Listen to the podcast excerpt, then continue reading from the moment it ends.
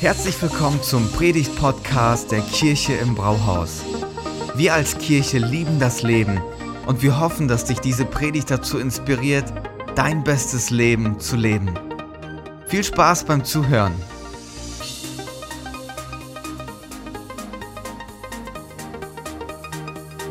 Aufgerichtete Körperhaltung hast, dann musst du auch deinen Kopf immer schön oben behalten. Weil wer mit gesenktem Kopf durch die Gegend läuft, signalisiert, ich bin ein Verlierer, aber wer den Kopf hochhält, der signalisiert, ich bin stolz auf mich. Und ihr könnt das alle sehen. Und ich werde mein Kinn nicht nach unten machen. Und wenn du dann deinen Kopf oben hast, dann ist eine Sache ganz wichtig, nämlich die, dass du ein selbstsicheres Lächeln hast.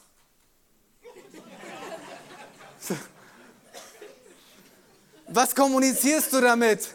Ich, ich bin happy mit mir selber. Ich bin zufrieden mit meinem Leben. Ich bin einfach ein Gewinner. Und wenn du dann lächelst, ist noch eine Sache wichtig. Dann musst du den Leuten immer tief in die Augen schauen. Immer Blickkontakt haben, so lange, bis es unangenehm wird. Weil du signalisierst dem anderen, hey, du kannst, kommst mir nicht raus hier, ich bin der Gewinner. Und dann das Letzte sagen sie, was du machen solltest, wenn du dich bewegst, dass du ganz selbstsichere Bewegungsabläufe hast und zielgerichtet unterwegs bist. Wenn du sagst, die Flipchart ist mein Ziel, dann sollst du auch mit strammem Ziel dahin gehen. Leute sollen das sehen an deiner Körperhaltung, an deinen Bewegungen, dass du ein Gewinner bist. Und dann sagen sie, weil wenn du das machst und einfach kopierst, diese Dinge, die ich euch gerade gesagt habe, dann wird euer Körper, eurem Kopf und eurem Herzen ein Signal geben. Und dieses Signal ist sicherlich mit einer Studie belegt. Dann wird es euch sagen, ihr seid Gewinner. Und dann glaubst du das irgendwann. Und so wirst du zum Gewinner. Und so gehst du als Gewinner durchs Leben. Ich sollte Life-Coach werden, oder? Vielleicht ist es bei euch aber auch anders, dass ihr sagt, so oh, Gewinnertypen, stellt euch mal vor, diese Box ähm, beschreibt das, was euer Leben ausmacht und das, was der Inhalt eures Lebens ist. Und du denkst dir so, was macht einen Gewinner aus? Natürlich ein Gewinner, der bringt viel Kohle mit. Aber Kohle ist ja nicht alles, ne? sagen wir dann immer. Kohle ist, ist schön, aber nicht alles. Was, so erfolgreich im Beruf zu sein. Ich mache mal jetzt hier, ich weiß, es gibt noch mehr als VW, aber VW steht hier für mich als Arbeitgeber. So, äh, das ist für mich wichtig, wenn ich so die, die nächste Gehaltsstufe erreicht habe. Wenn ich dann meine nächste Beförderung habe, das macht mich aus als Gewinner. Jetzt habe ich viel Geld und ich habe auch einen guten Status da im, im Werk, aber ich brauche noch ein schönes Haus. Dann bauen wir uns unser Traumhaus und dann wohnen wir da drinnen und denken so, ja, aber wir brauchen ja noch etwas, das es füllt. Natürlich, als Gewinnertyp habe ich die hübscheste Frau. Die ist natürlich mit ganz schön langen Haaren. So, die muss natürlich, ja, das ist wunderschön. So, also ich bin ja ein Gewinner. Und dann will ich auch Kinder haben. Und die sehen natürlich genauso aus wie meine Frau, weil meine Frau ist so hübsch und so. Okay, aber reicht das aus? So, nee, ich brauche noch ein Hobby. Ich gehe gerne segeln. So, ähm, was fehlt noch? Ah, ich, ich gehe gerne reisen. So, ähm, Wohnmobil, das wäre ja auch nochmal wichtig. Ne? So, machen wir das mal so. Ach, und wir sind ja alle so ein bisschen christlich sozialisiert. Und so ein Gewinnertyp, der braucht so ein bisschen, so, der muss ein bisschen christlich angehaucht sein. Machen wir ein Kreuz rein, muss auch irgendwie reinpassen. So und so, so definieren wir für uns dann, was Gewinnertypen ausmachen. Und ich denke mir so, ist das wirklich so leicht? Aufrechte Körperhaltung, ein paar Dinge in meine Box packen und ich werde zum Gewinner. Paulus würde sagen, nein. Da gibt es ein paar andere Sachen, die sind viel, viel wichtiger und in das möchten wir heute mal uns ein bisschen hineinversetzen. Weil das, was Paulus hier macht, ist, er schreibt ja aus der Position eines Verlierers. Er schreibt in Ketten, wo man denkt, eigentlich, du würdest jetzt hier kein Gefängnis reinmalen. So, aber Paulus schreibt aus so einem Kontext und gibt uns eine Inspiration. Und ich will gerne mit uns anschauen, was er zu sagen hat in Philippa 3, Verse 7 bis 9.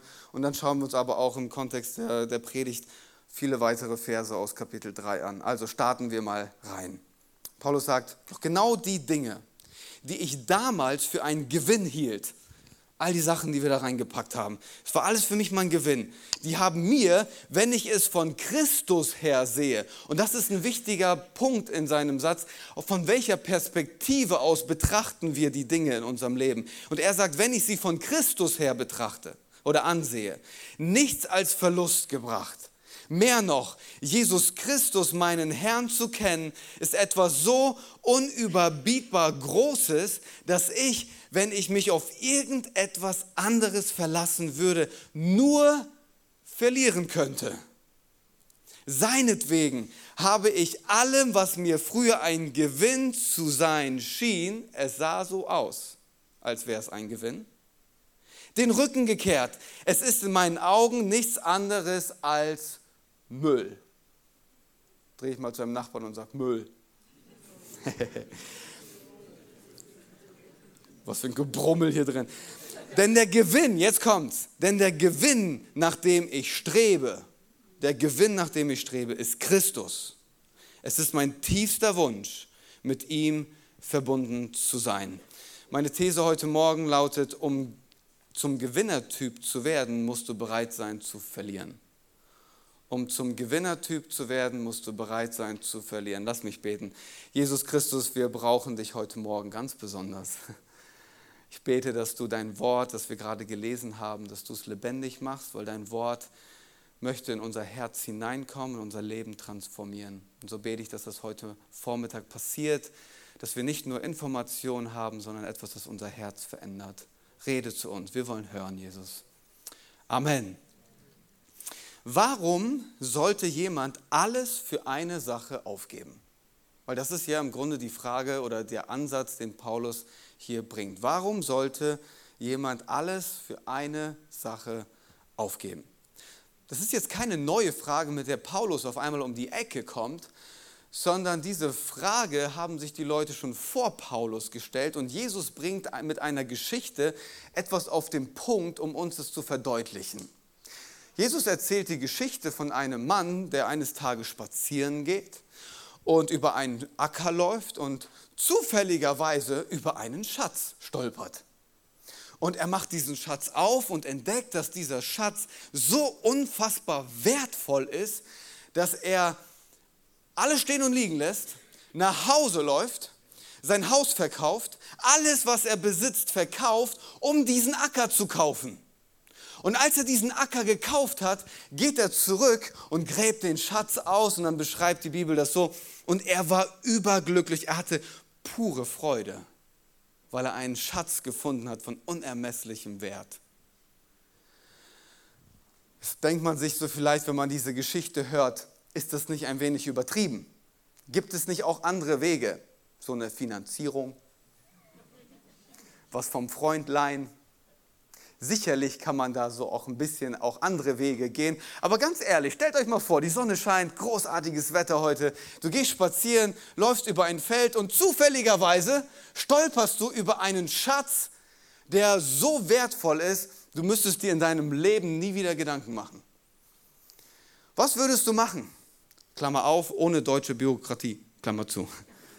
Was würdest du machen in diesem Moment? Du würdest nach Hause laufen, du würdest dein Haus verkaufen, dein Wohnmobil verkaufen, dein, äh, deine Fahrräder verkaufen, deine Kinder verkaufen, äh, nein, deine Kinder würdest du zu Oma und Opa geben, aber du würdest alles verkaufen, um dahin zu gehen und diesen Acker zu kaufen, weil du weißt, wenn ich verliere, kann ich damit etwas kaufen, was so einen Wert hat. Das ist unermesslich. Es ist das es ist alles zu verlieren, ist es wert für das eine. Und ich glaube, die Frage, die sich jetzt im christlichen Kontext da weiter daraus entwickelt, ist die, warum sehen wir so wenig, dass Menschen und Leute, die Jesus nachfolgen, bereit wären, diesen Schritt zu gehen? Zu sagen, ich setze alles auf diese eine Karte. Warum ist es so, dass wir so wenige Leute sehen, die sagen, ganz ehrlich, ich wäre bereit, meinen Job zurückzulassen, alles zurückzulassen, um zum Beispiel auf Mission zu gehen. Warum sehen wir das so wenig? Ich habe das mal, das mal von jemandem gehört, der das so ausgedrückt, ich fand das ganz gut, der sagte, es liegt nicht an dem Schatz, den wir gewinnen würden, Darüber müssen wir nicht diskutieren. Was ist der Schatz? Stella hat es vorhin schon gesagt. Es ist Jesus Christus, der bereit war, für uns ans Kreuz zu gehen meine Schuld mir zu bezahlen, meine Sünde mir zu vergeben, mir eine Hoffnung und eine Zukunft zu schenken, die mit diesem Leben nicht aufhört, sondern über dieses Leben hinausgeht. Über diesen Schatz brauchen wir gar nicht diskutieren. Dieser Schatz ist von unermesslichem Wert. Was ist der Punkt dann? Der Punkt ist der, dass wir oder dass es ganz oft an den vielen guten Dingen in unserem Leben liegt, die wir aufgeben müssten. Je mehr Gutes wir in unserem Leben haben, umso schwerer ist dieser Schritt. Oder? Jetzt stecken wir in einem Dilemma. Aber ich will auch ein Gewinnertyp sein. Aber da muss ich das alles aufgeben oder bereit sein wenigstens dazu. Was machen wir? Ich habe einen Satz mitgebracht, den könnt ihr euch gerne aufschreiben, wenn ihr nicht schon mitschreibt, weil der, der kann euch über das Jahr immer wieder daran erinnern, nämlich folgendes. Das Gute in unserem Leben ist oft der Feind vom Besten in unserem Leben. Wir sind zufrieden mit dem Guten und manchmal merken wir gar nicht, dass es noch etwas Besseres gibt. Und wir geben uns mit dem Guten zufrieden, während Gott uns eigentlich noch etwas Besseres in Aussicht stellt. Das Gute ist oft der Feind vom Besten in unserem Leben. Jetzt könnte man natürlich sagen, Paulus, solche Sätze gehen dir ja leicht über die Lippen. Sitzt da im Gefängnis, in Ketten, hast du ja nicht viel zu verlieren. Schreibst du so einen Brief. Musst du selber erstmal machen. Hat er gemacht. Der nimmt er uns rein. Ganz am Anfang von Kapitel 3 malt er das alles auf und er beginnt, er beginnt das so, dass er sagt, es gibt ja Leute, die in Philippi damals gesagt haben, wenn ihr Christen werden wollt, dann müsst ihr so leben wie Juden und nur wenn ihr so lebt wie Juden, dann seid ihr mit Christus verbunden und es gefällt ihm, wie ihr lebt. Und Paulus greift das auf und sagt, ey, achtet nicht auf diese Hunde. Er benutzt wirklich Hunde. Er sagt, achtet nicht auf diese Hunde. Ich sage euch mal jetzt, was, was, was wirklich ist. Wenn es jemanden gibt, der stolz sein könnte auf sein Leben und das, was er geleistet hat und wie er gelebt hat, dann bin ich das. Und dann zählt er das auf. Er sagt, schaut mal, ich bin jemand, der ist beschnitten. Was es mit der Beschneidung auf sich hat, das könnt ihr gerne bei Kevin erfragen, kevin.grundmann.kirchenbraus.de. Er erklärt euch alles. So, er ist beschnitten. Er ist beschnitten, was bedeutet, erfahrt ihr dann, auf jeden Fall geht er dann weiter und sagt, ich bin nicht nur beschnitten, sondern ich bin der reinste Hebräer unter euch. Was bedeutet das? Das bedeutet, dass er sagt, ihr redet alle schon aramäisch und nicht mehr hebräisch, aber ich rede die reinste Form von hebräisch. Ich bin eigentlich, was das Gesetz Gottes betrifft, so perfekt. Ich kenne es nicht nur auswendig, ich habe mit meinem ganzen Leben und voller Eifer danach gelebt und alles daran gesetzt. Er geht am Ende so weit, dass man man könnte das so rauslesen, dass er sagt, ich war von meiner, von meiner Moral und so wie ich gelebt habe, fast so gut, dass ich Jesus nicht bräuchte. So perfekt war ich. Ich könnte stolz auf mich sein. Aber jetzt, wo ich Christus, den Gewinn meines Lebens habe, wo ich das alles von Jesus her betrachte, alles Müll. Alles Müll. Ich kann noch so gut sein, alles Müll. Ich kann noch so viel haben, alles Müll. Er war ein Pharisäer und Pharisäer waren recht reich. Die hatten ganz viel. Und er hat alles aufgegeben. Er sagt, alles Müll. Jetzt steht da Müll. Müll ist eine nette Beschreibung von dem, was da wirklich im Grundtext steht. Ich versuche euch das mal zu beschreiben. Wenn du gestern Abend Abendessen hattest, hat der Magen angefangen zu verdauen. Wenn es verdaut war, dann ist es weitergegangen in den nächsten Verdauungstrakt. Und was am Ende dabei rauskommt, ihr wisst schon, wo ich hin will. Das ist das Wort, das eigentlich im Grundtext steht. Was macht Paulus hier? Heißt das, dein Job ist Müll? Deine Familie ist Müll? Was Paulus hier macht, ist, er malt ein Gefälle auf. Er sagt, im Lichte von Jesus gibt es ein Gefälle. Heißt es, deine Familie ist Müll? Nein, aber deine Familie ist nicht dein Gott, wenn du das von Jesus her betrachtest. Heißt es, dein Job ist Müll? Nein, aber es gibt etwas anderes, das dir Wert gibt. Da gibt es ein Gefälle. Und so, so müssen wir das lesen, wenn Paulus sagt, das ist alles Müll. Es ist alles, alles Müll. Du kannst noch so vorbildlich christlich leben. Und alle schauen dich an und sagen, boah, ist das ein guter Christ. Paulus würde sagen, Müll. Weil dein Verhalten dich nicht rettet, sondern Jesus Christus allein. Das ist ja der Gedanke dahinter. Jesus Christus allein. Und ich habe gedacht, hey, wenn du in dieses Jahr starten willst und du willst pure Freude erleben in diesem Jahr, dann ist es vielleicht Zeit, dass du bereit sein musst, Müll rauszubringen aus deinem Leben. Ein bisschen zu entsorgen. Zeit, Müll rauszubringen. Wir als Kirche, wir sagen, uns gibt es, damit Menschen Ja zu Jesus sagen. Das ist der Grund unserer Existenz. Warum wir Kirche machen. Damit Menschen eine Freundschaft mit Jesus haben, Ja zu ihm sagen. Und wenn sie Ja zu ihm gesagt haben, hey, dann wünschen wir uns, dass sie in eine leidenschaftliche Nachfolge von Jesus kommen. Dass alles in ihrem Leben ausgerichtet wird auf Jesus. Und dann werden sie zu Hoffnungsträgern in dieser Welt. Und die Frage, die wir uns stellen müssen, ist, gibt es etwas, das mich trennt zwischen, meiner, zwischen mir und meiner leidenschaftlichen Nachfolge von Jesus? Vielleicht ist es Zeit, Müll rauszubringen. Keine Ahnung, ich kann es für euch nicht beantworten. Ich kann euch inspirieren, darüber mal nachzudenken. Ist da etwas, das mich davon trennt? Es sind oft die guten Dinge, die sich dem Besten in den Weg stellen. Was könnte es sein? Thomas, könnte der eine oder andere jetzt denken, ist das nicht etwas zu radikal, was du da machst? Gibt es nicht da auch irgendwie einen anderen Weg zum Gewinnertypen zu werden? Nee, gibt es nicht. Gibt es nicht, weil wir, es ist ja eine Illusion zu denken, dass das alles in eine Box passt. Es wird immer eine Sache geben, die raussticht. Wenn du sagst, das ist alles wichtig, aber mein Job ist noch ein bisschen wichtiger, dann wird sich alles andere dem Job unterordnen. Du kannst im Grunde nur einmal mit einem Symbol die Box ausfüllen.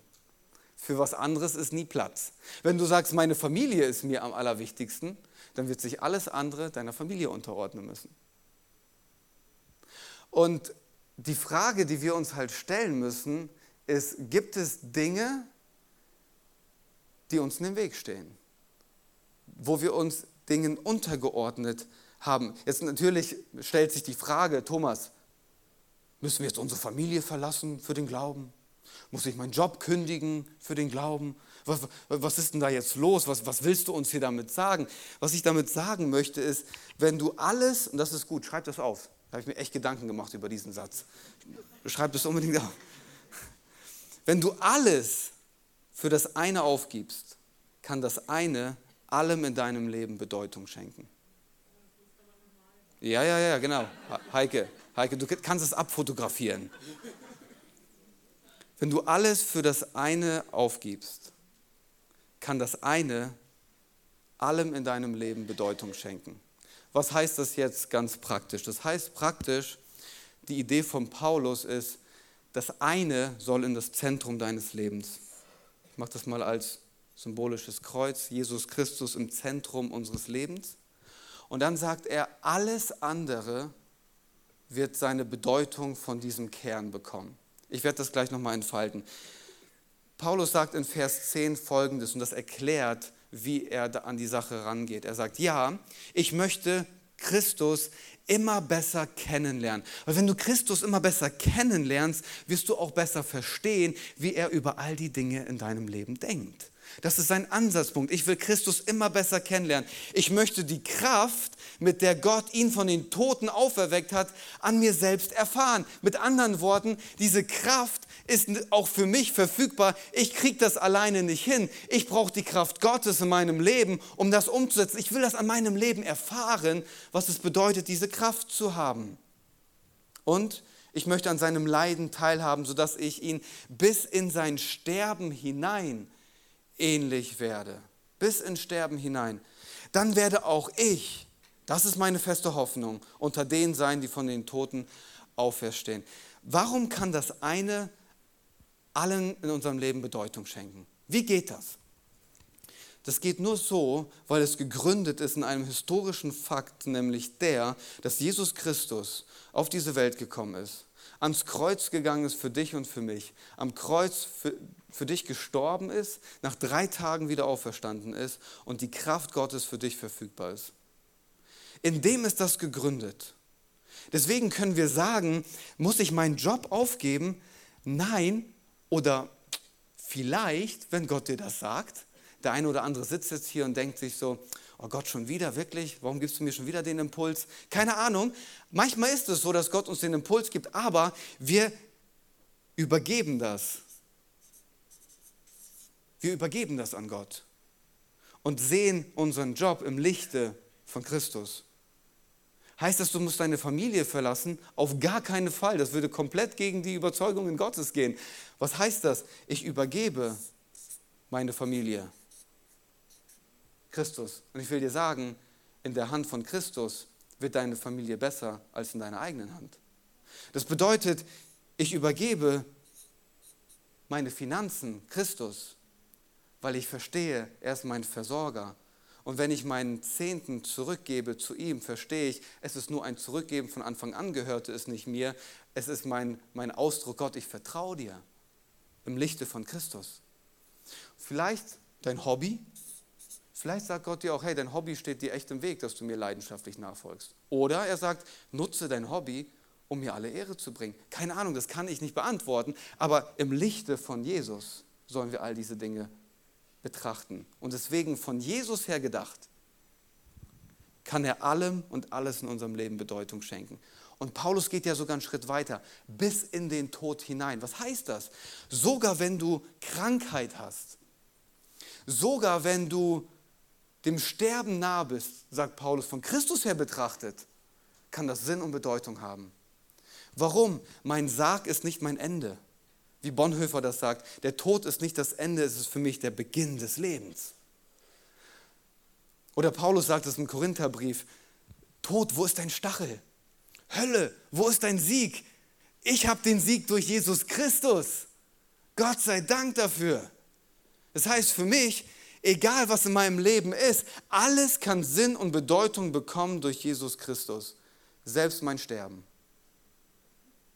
Und das ist im Grunde der Kern der christlichen Botschaft. Dass mit Jesus in der, Ver in der, in der Verbindung mit Christus dieses Leben nicht alles ist, sondern es geht darüber hinaus. Es ist so viel mehr. Mit Jesus als mein Gewinn kann ich nicht verlieren. Mit Jesus als meinen Gewinn kann ich nicht verlieren. Und das ist die Botschaft. Und jetzt ist natürlich die Frage, wie kann das gelingen? Wie kann das gelingen? Weil ich bin ehrlich mit euch, wir sind ja in der Kirche, wir wollen nicht lügen. Ähm, ich pendel immer so, so hin und her. Kennt ihr das? So, wenn ich einen geistlich guten Tag habe, dann bin ich hier voll verankert und denke ich mir so, come on, das ist mein Tag. Dies ist der Tag, den der Herr gemacht hat. Möge kommen, was wolle. Und dann gibt es Tage, wo ich dann hier oben rumschwirre. Und ich bin so froh, dass Paulus uns drei Eigenschaften gibt, was Gewinnertypen ausmachen. Wenn wir den dritten, im dritten Kapitel weiterlesen, gibt er uns drei Eigenschaften, die möchte ich gerne zum, zum Ende hin noch teilen. Erstens, Gewinnertypen schauen nach vorn und nicht zurück. Er sagt, Geschwister, ich bilde mir nicht ein, das Ziel schon erreicht zu haben. Eins aber tue ich. Ich lasse das, was hinter mir liegt, bewusst das ist eine bewusste Entscheidung. Ich lasse das, was hinter mir liegt, bewusst zurück und konzentriere mich völlig auf das, was vor mir liegt. Und ich laufe mit ganzer Kraft dem Ziel entgegen, um den Siegespreis zu bekommen, den Preis, der in der Teilhabe an der himmlischen Welt besteht, zu der uns Gott durch Jesus Christus berufen hat. Herr, und viele von uns leben eigentlich ihr Leben mit dem Blick in den Rückspiegel. Und du bist gefangen in deiner Vergangenheit, weil du zurückschaust und du denkst boah, da gab es paar Chancen, die habe ich verpasst und hätte ich sie doch mal gemacht oder du bereust Dinge aus deiner Vergangenheit oder du lebst in einem festgefahrenen Konflikt in deiner Vergangenheit und du kommst einfach nicht raus und den Blick nach vorne zu richten. Der eine oder andere lebt aber auch mit dem Blick in den Rückspiegel, aber so, dass er sagt so, oh, ich war so ein geiler Typ. Oh, was ich alles gemacht habe Oh, dann erzählen wir die großartigsten Geschichten aus der Vergangenheit und was ich schon alles erlebt habe, wo ich schon alles war und, und, und, und. Wir leben in der Vergangenheit. Und Paulus sagt, ey, es ist Zeit, einen Punkt zu setzen und den Blick nach vorne zu richten. Warum? Weil wir einen Gott der Zukunft haben. Er gibt uns Zukunft und Hoffnung. Er hat Werke vorbereitet, die vor uns liegen und nicht hinter uns liegen. Er ist ein Gott der Zukunft. Unser Blick wird nach vorne gerichtet. Und ja, Gott kann unsere Vergangenheit nutzen. Und ja, wir sollten die Konflikte unserer Vergangenheit klären, gar keine Frage. Aber wir sollten da nicht stehen bleiben, sondern wir sagen, Gott, und jetzt schauen wir nach vorne zu dem Ziel, wo du uns hinführen willst. Und das ist auch so wichtig für uns als Kirche. Hey Freunde, die besten Tage liegen vor uns. Gott hat schon Großartiges in 67 Jahren Kirchengeschichte hier gemacht. Aber die besten Tage liegen noch vor uns. Nicht, weil du gerade lebst, sondern weil Gott die Geschichte schreibt. Und er ist ein Gott der Zukunft. Und das sollten wir uns vor Augen halten. Gewinnertypen haben den Blick nach vorne gerichtet. Das zweite ist, Gewinnertypen orientieren sich an Vorbilder. Schaut mal, was Paulus schreibt, Vers 17 und 18. Folgt alle meinem Beispiel. Folgt alle meinem Beispiel, Geschwister, und richtet euch auch an denen aus, deren Leben dem Vorbild entspricht, das ihr an uns habt. Viele nehmen, äh, leben nämlich ganz anders. Ich habe euch schon oft vor ihnen gewarnt und auch jetzt kann ich es nur unter Tränen von ihnen reden. Sie sind Feinde, die sind Feinde vom Kreuz von Jesus Christus und ihr Weg wird im Verderben enden. Was im Grunde Paulus uns sagt, ich kann euch sagen, dass wenn ihr so lebt, wo ihr enden werdet, also lebt lieber so. Und so zu leben bedeutet, gute Vorbilder zu haben. Es macht einen Unterschied, in welcher Mannschaft du spielst. Es macht einen Unterschied, welches Wappen du trägst. Es macht einen Unterschied, welche Leute dich umgeben. Das ist so wichtig zu verstehen. Wenn du, wenn du dein geistliches Leben gestalten willst, dann ist einer der wichtigsten Faktoren deine persönliche Beziehung zu Jesus, gar keine Frage, aber auch die Menschen, die dich umgeben. Die Menschen, die dich umgeben.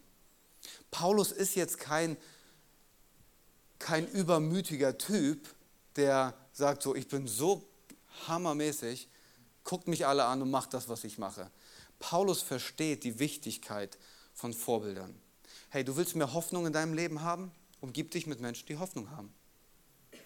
Du willst, dass dein Glaube leidenschaftlich ist und feurig ist? Dann umgib dich mit Menschen, die leidenschaftlich ihren Glauben leben. Du willst Du willst inspiriert sein, wie man ein Leben lebt, voller Bedeutung und Sinn. Umgib dich mit Menschen, die dich inspirieren und genau das leben. Und Paulus sagt ja, andersrum ist es genauso. Du willst richtig kritisch werden in deinem Leben? Umgib dich mit Menschen, die nichts Gutes zu sagen haben. Du willst noch besser werden im Lästern? Such dir Menschen, die richtig gut lästern können. Du wirst besser werden, ich verspreche es dir. Warum? So funktioniert das. Die Menschen, mit denen wir uns umgeben, sind die Menschen, die uns prägen und uns inspirieren und uns voranbringen. Und ich denke mir so, was für ein Reichtum in dieser Kirche ist. Es gibt Menschen, die sind seit ein paar Tagen Christen, seit ein paar Monaten Christen und es gibt Menschen hier, die sind seit 30 Jahren Christen. Hey, und weißt du, was ich dir sagen will? Du darfst deinen Glauben leben als Inspiration für andere. Und das ist nicht übermütig, sondern das ist das, wie Gott sich das vorgestellt hat. Wenn du 30 Jahre lang mit Jesus schon unterwegs bist und dein Glaube ist leidenschaftlich und dein Glaube brennt und du bist voll on fire für Jesus, dann will ich dir sagen, ich brauche dich. Und die jungen Leute brauchen dich, weil sie sollen sehen, was es bedeutet, nach 30 Jahren alle Lebenserfahrungen, alles, was man durchgemacht hat, immer noch an Jesus festzuhalten und zu sagen, ich habe den Gewinn meines Lebens und ich werde nicht loslassen. Es braucht dich als Inspiration. Unbedingt. Unbedingt. Ja, und wie froh, ich sage euch ganz ehrlich, wie froh bin ich, dass ich solche Leute habe. Manchmal bin ich so entmutigt, Manchmal fehlt mir der Glaube für Kirche. Manchmal fehlt mir der Glaube für die Zukunft. Wisst ihr, was ich da mache? Dann rufe ich meine Freunde an. Und ich, ich stelle ihnen eine Frage. Ich sage, was erlebst du gerade Gutes in deiner Kirche? Und dann erzählen die mir Geschichten. Und dann am Ende des Telefonats bin ich so, oh, come on, ich habe Bock. Warum? Ich brauche Leute, die mich inspirieren. die ein Feuer in mir wieder anfachen, das auszugehen droht. Du brauchst Vorbilder. Wer sind die Menschen, die dich umgeben? Und Punkt Nummer drei, und jetzt setze ich zum Landeanflug an, wir kommen ins Finale. Gewinnertypen haben eine andere Perspektive. Gewinnertypen haben eine andere Perspektive. Vers, Vers 20, wir dagegen sind Bürger des Himmels.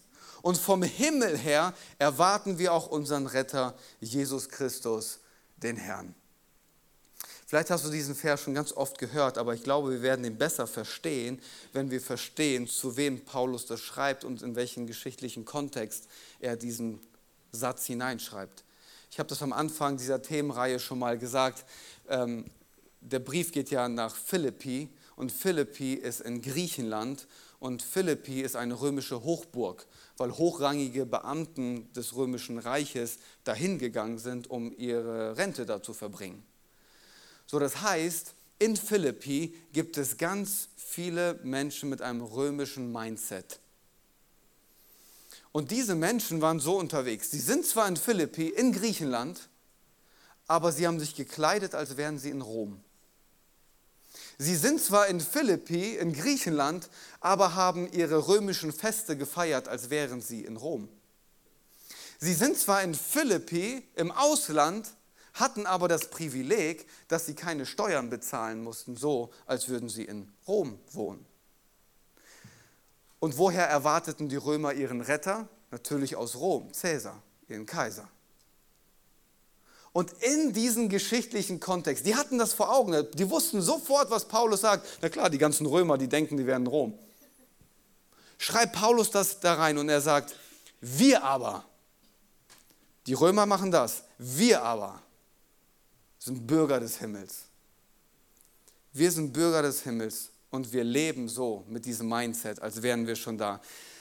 Habt ihr euch schon mal gefragt, wie das aussehen würde, wenn man wirklich so leben würde mit diesem Mindset als Bürger des Himmels? Haben wir auch die Frage gestellt. Ich habe, glaube ich, ein paar Antworten.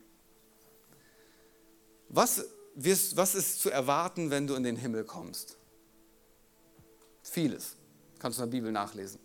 Vieles ist zu erwarten. Eine Sache zum Beispiel, du wirst spazieren gehen auf Straßen aus Gold. Krass, oder? Unser Gott ist so überreich, hat kein Problem mit Inflation.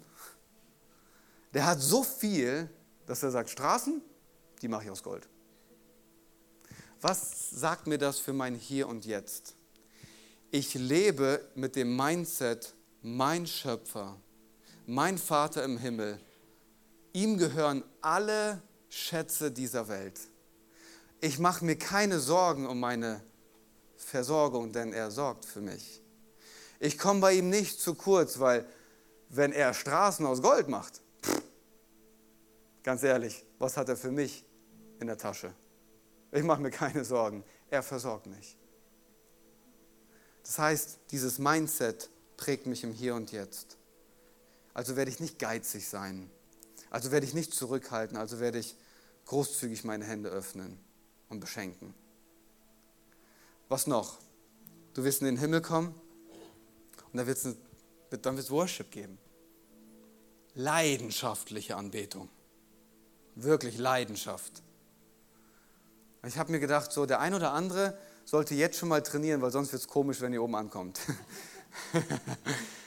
so richtig leidenschaftlich Gott anbeten.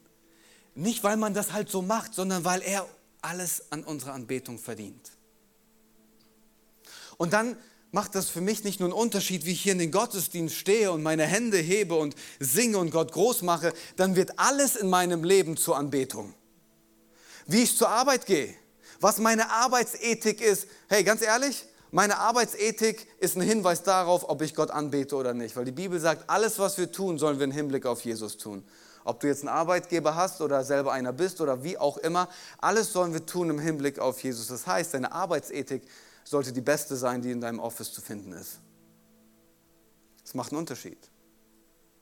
Mein Mindset, wie ich meine Kinder erziehe, wie ich mit meinen Nachbarn umgehe, wie ich Freundschaften baue. Alles kann zur Anbetung werden von Jesus. Was noch? Ich werde eines Tages da oben ankommen und in Fülle verstehen, was ich jetzt nur ahnen kann. Was es bedeutet, ein geliebtes Kind Gottes zu sein. Wir haben da jetzt eine Ahnung von. Hier und da empfinden wir das vielleicht. Aber wenn wir da oben stehen, wird uns Gott anschauen und es reicht. Wir werden einfach sagen, schon verstanden. Warum? Weil der Blick Gottes auf unser Leben, der spricht uns so viel Wert, Würde, Identität, Hoffnung, Zukunft, all das spricht es uns zu. Und wenn ich mir das vor Augen halte, ja, ich mir das vor Augen halte, prägt es mein Hier und Jetzt. Warum? Dann werde ich meinen Job nicht dafür benutzen, um mir Identität zu suchen. Dann werde ich meinen Status nicht dafür benutzen, um zu signalisieren, ich habe Wert, sondern hey, Jesus spricht mir zu, du bist schon lange geliebt, du bist schon lange angekommen, fertig. Alles, was jetzt kommt, ist nur Bonus. Das prägt mein Hier und Jetzt. Das heißt für mich, alles Gute in meinem Leben. Ich will immer wieder neu die Entscheidung treffen. Alles Gute in meinem Leben. Gott will ich dir übergeben, weil im Lichte von Jesus Christus kannst du allem Guten in meinem Leben Sinn und Bedeutung schenken. Und so wirst du zum Gewinner. Und so kommt Freude in dein Leben.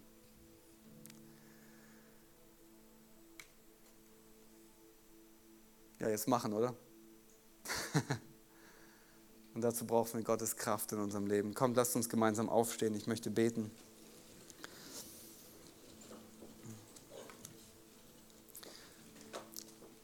Also vielleicht bist du heute zum, zum ersten oder zweiten Mal da und du hast den christlichen Glauben noch gar nicht so wirklich für dich entdeckt und hörst jetzt heute so eine Message und denkst dir so, boah, das ist eine Messlatte. Ich möchte gerne um dein Herz werben.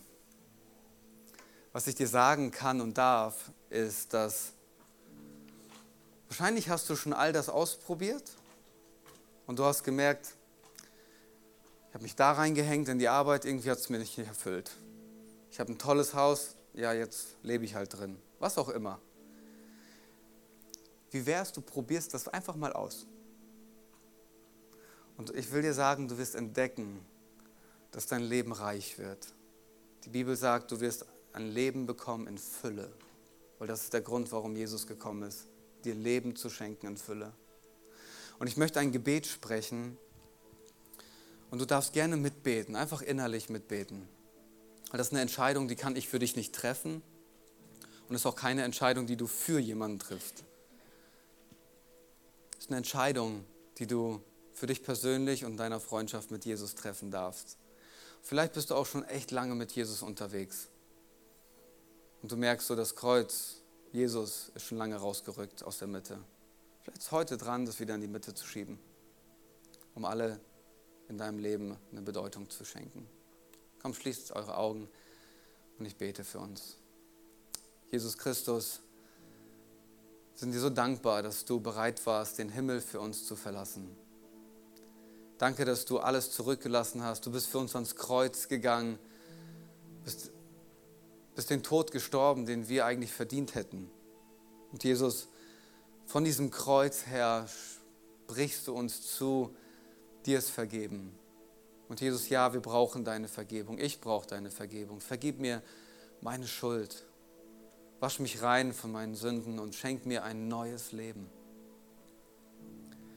Und Jesus, wir entscheiden uns heute ganz neu, dich ins Zentrum unseres Lebens zu stellen. Schenke du allen Bereichen unseres Lebens Sinn und Bedeutung. Und Geist Gottes, wir laden dich ein, dass du uns die Kraft gibst, dieses Leben so zu leben, dass es dir alle Ehre bringt.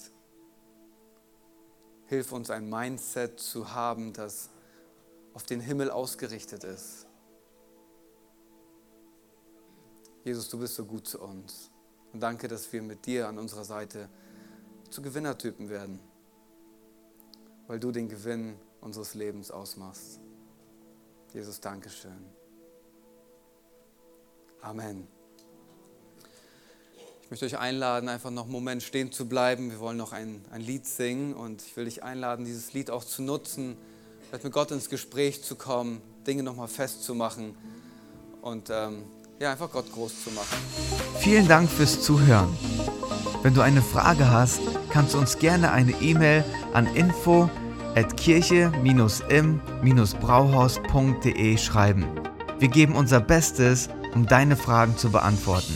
Bis zum nächsten Mal beim Predigt-Podcast der Kirche im Brauhaus.